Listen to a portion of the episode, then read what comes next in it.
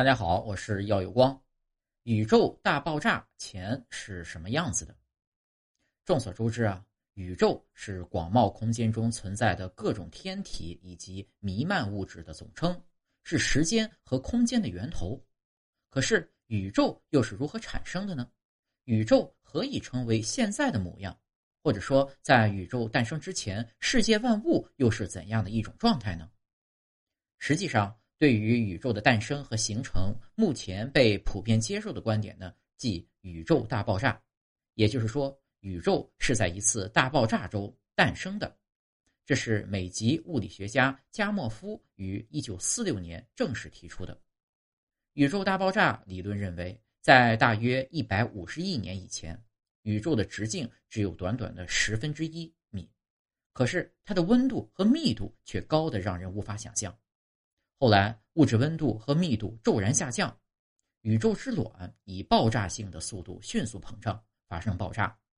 而随着温度的不断下降，使便产生了宇宙中的各种元素，所有星系、恒星、行星乃至生命等等。宇宙在顷刻间诞生，并不断发育成长。根据这一理论。我们如今看到的一切，都是在宇宙大爆炸之后的一瞬间开始，并逐渐形成的。换句话说，万事万物，包括时间和空间，所有的一切都来自大爆炸。而大爆炸之前呢，一切都浓缩在宇宙之卵中。在宇宙之卵之外，没有时间和空间，也没有任何物质或能量。宇宙之卵就是一切，一切也都蕴含在宇宙之卵中。所以，宇宙是从既没有时间也没有空间的虚无之中，以惊人的速度迅速膨胀，并瞬间产生的。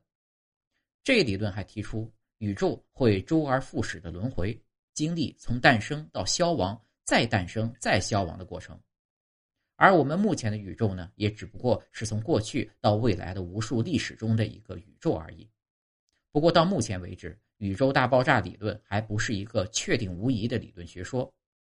宇宙起源还存在其他的可能性，因此大爆炸之前的宇宙，或者说宇宙最初的状态到底是怎样的，还需要我们持持之以恒的探索、研究和发现，这需要一个漫长的过程。